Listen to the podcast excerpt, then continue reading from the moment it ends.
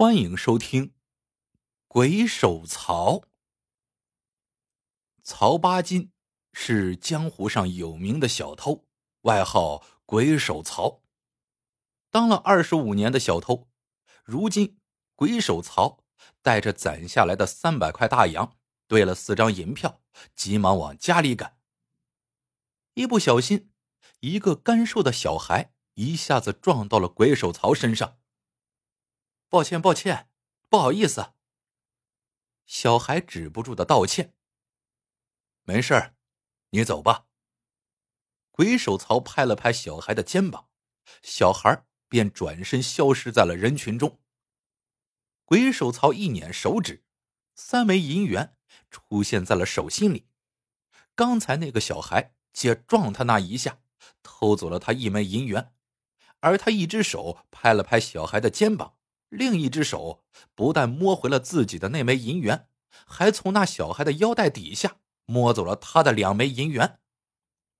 十五年没有回家，鬼手曹有点激动。刚到家门口，正要敲门，只听一声惨叫从门内传来。鬼手曹收回敲门的手，打袖口里摸出了一根铁丝，开了门锁，闪身进了院墙根下。爬上屋脊，掀开了一片瓦。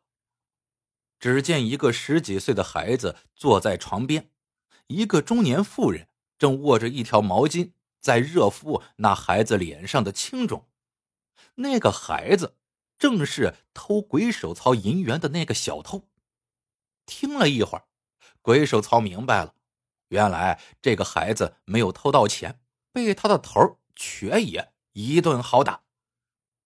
清理好伤口，孩子便出去了，说趁黑再出去试试，看能不能挣上一口饭吃。中年妇女看着孩子的背影，叹了一口气，一回头便看见了鬼手曹，顿时吓了一大跳：“你，你咋，你回来了？老子的儿咋做了小偷了？”鬼手曹满脸怒气的问道。中年妇人闻言怒道：“你惹了官司，一跑就是十五年。我带着一个八个月大的孩子，苦苦挨了十五年。我儿不当小偷，我们吃什么？都饿死吗？”我走的时候，给你们留了一百块大洋。鬼手曹梗着脖子吼道：“哎，不知道被谁给偷了。”中年妇人说道：“我娃叫啥名字？随我姓，叫陈来，回来的来。”鬼手曹茉莉半晌，一跺脚出了门，也扎进了夜色之中。三天后清晨，城北破庙，门前的香炉上被人插了四支香，这香并没有点燃，三长一短。自右向左依次排开，插这四支香的是鬼手曹。很快，江湖上便传出了风声，有人要在青石镇拔香洗手，退出江湖。依着这一行的规矩，取东西容易，守东西难。成名的小偷想要洗手不干，必须守住一样东西七天，在这七天里。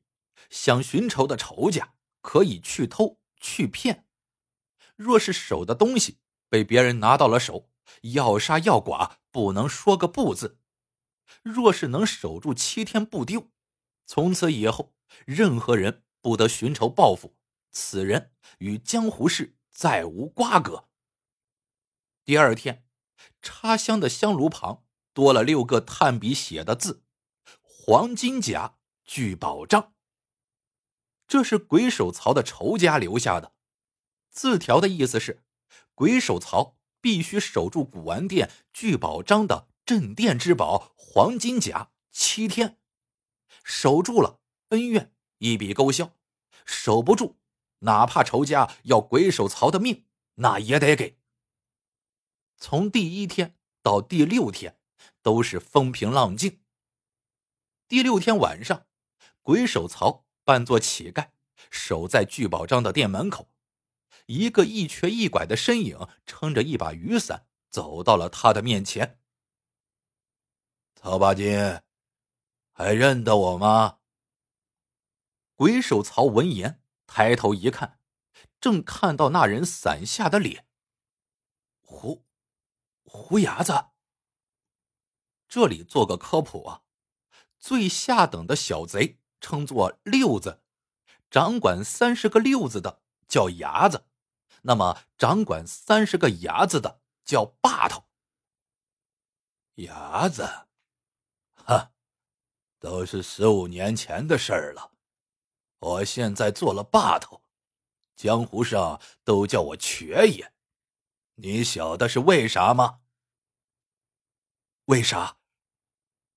十五年前，你在我手下做六子。有一天晚上，你撬了聚宝章的锁，被巡夜的伙计抓了个正着。你扛不住毒打，咬出了老子我。就在你后半夜爬墙逃出来的那天，我被抓到了警察局，在号子里关了三个月，折了一条腿。我，我对不住你。”鬼手曹色声说道。从号子里出来之后，我四处找你，听说你逃到了黄河以南。拜了师傅，成了名。不错，混得好好的，为啥要拔香洗手啊？瘸爷问道。我不能说。鬼手曹嗫嚅着说道。好，你不说，我不逼你，按江湖的规矩办。明天。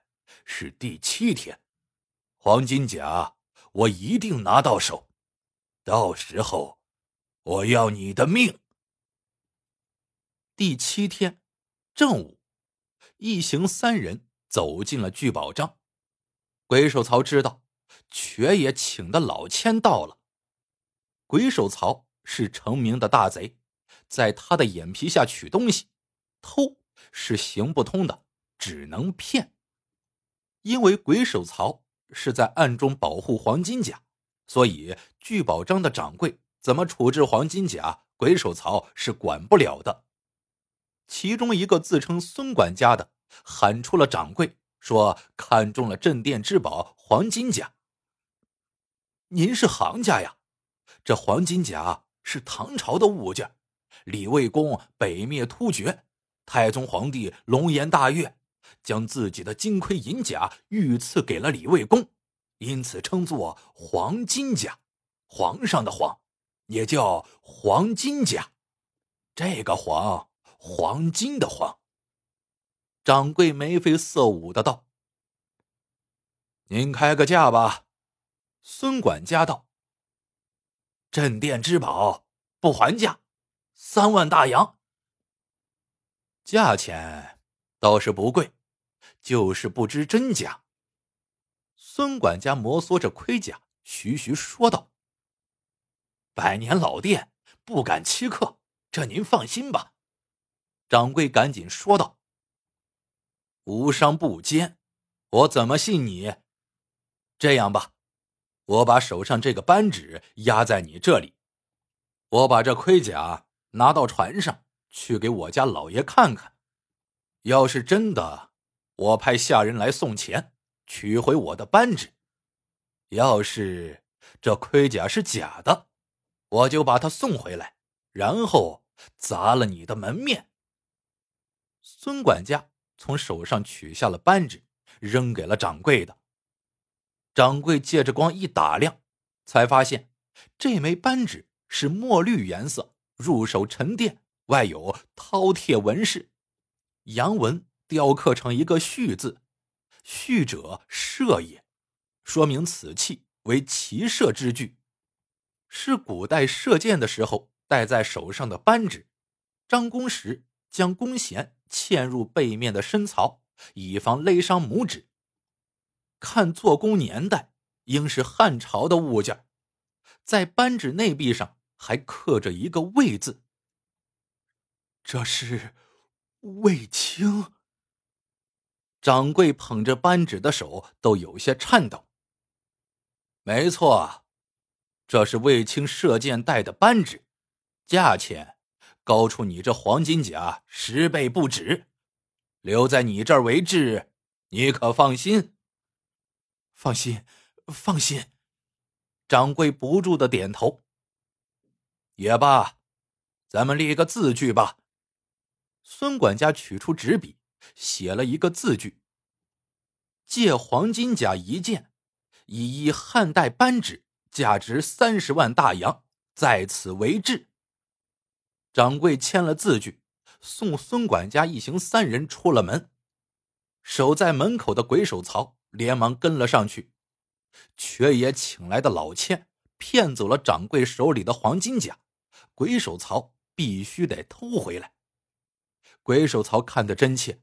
刚才那扳指不是假货，是汉代的真东西。想不到那做局的老千为了骗走黄金甲，真下了血本了。那孙管家背着黄金甲出了聚宝章的大门，上了一辆早就停在那里的黄包车。车夫一低头，飞快的顺着大街跑了起来。鬼手曹连忙跟在后面，一路小跑。那车夫体力甚好。绕着大街跑了四五个来回，根本不停。鬼手曹纵有千般本事、万般功夫，也无法靠前盗取黄金甲。又跑了两三个来回，孙管家回到了聚宝章的门前，下了黄包车，进了聚宝章的大堂，将黄金甲放在了柜台上。我们家老爷说了，这黄金甲是真的。三万块大洋的银票我带来了，把我那扳指还我，这字据给你，咱们钱货两讫。”孙管家大声说道。门外的鬼手曹顿时一头雾水，怎么又把黄金甲还回来了呢？这时，只听扑通一声响，聚宝章的掌柜的一下子跪在了地上。孙管家。对不住，那扳指被贼人给偷了。偷了！孙管家一声大喝。就在刚才，来了一波客人，人来人往的，我明明戴在手上的呀，我也不知道是咋了，就就就没了。掌柜带着哭腔说道。孙管家不干了，立刻就嚷嚷着要告官。那掌柜的一把抱住了孙管家的大腿。孙管家，字据在您手，打起官司来，我是稳输呀。三十万大洋啊，我就是倾家荡产，十辈子也赔不起呀。要不您看这样，这黄金甲我就送给您了，这店我也赔给您。您大人不计小人过，放我一马，怎么样？孙管家思索了一阵，道：“也罢，看你也不容易，黄金甲我就收下了，且不与你计较。你把房契押给我，收拾东西，赶紧滚蛋。”鬼手曹站在门外，瞬间就明白了，自己中计了。就在自己跟着黄包车的时候，瘸爷手底下的小贼偷走了扳指。随后，孙管家回来拿着字据讹诈，掌柜的被逼无奈，将黄金甲送给了孙管家。这一次是鬼手曹输了。云低风响，骤雨将至，瘸爷早早的撑起了伞，冷冷的看着身前低着脑袋、咬着腮帮子的鬼手曹。曹八金，你服不服？我服。江湖人，规矩大过天。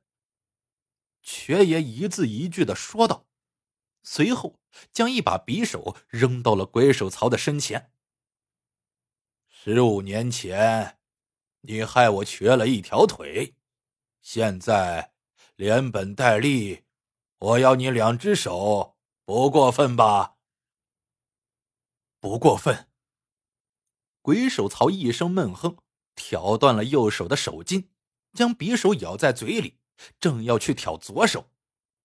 只听瘸爷高喊了一声：“慢着，左手先留着，我让手底下的伢子和六子半炷香后在这儿集合，我得让他们看看，这就是出卖我的下场。”话音未落，只听扑通一声，鬼手曹跪在了瘸爷的身前。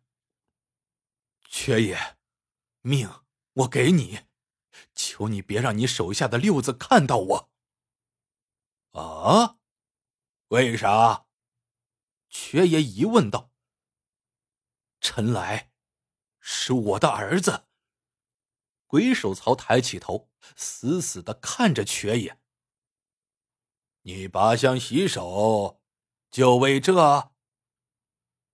我做了二十五年的贼，我知道这不是好路。我也不想我儿也做贼，当老子的得给儿子立个样。大雨落下，鬼手曹的血被雨水冲了一地。沉默半晌，瘸爷叹了一口气，说道：“你走吧，一只手够了，利息我不要了。为啥？”鬼手曹问道：“我也有个八岁的儿子，你的心思我明白。”瘸爷眨了眨有些干涩的眼皮，向鬼手曹摆了摆手。鬼手曹爬起身来，踉跄的走了。从这一刻起，江湖里再也没有神偷鬼手曹了。第二天。江湖传言，鬼手曹守住了黄金甲七天，无人能到，功成身退，退出江湖。陈来缩着膀子在码头徘徊，看到前面走来的一个客商，正要准备假装撞上去，突然一只手抓住了陈来的肩膀。“你干啥？你谁呀？”陈来挣脱开，大声喊道。不许再当六子！我老子都没管我。你认得你老子？不认得，但是我老子就是干这个的。我不干这个，干啥呀？今天，我就让你认认你的老子。说完，那汉子伸出左手，一个嘴巴子抽在了陈来的脖梗子上，指着踉踉跄跄的陈来，大声说道。记住这张脸，我就是你老子，叫曹八金，在外面漂泊了十几年，现在在这码头上做挑夫，凭着一膀子力气吃饭。你老子我是挑夫，不是贼。打今儿起，答应我三件事：一，不能再当六子；二，老子给你挣钱，明天就去读书去。三，从今往后，你要姓曹，叫曹来。三件事，但凡有一件做不到，老子就打断你的腿。陈来一时间反应不过来，大脑一片空白，只是晕晕乎乎的跟着曹八金向家走去。恍恍惚惚之间，陈来看着这个不知道从哪儿突然冒出来的爹。他的右手垂在肘下，似乎一直在不停的颤抖。故事到这里就结束了。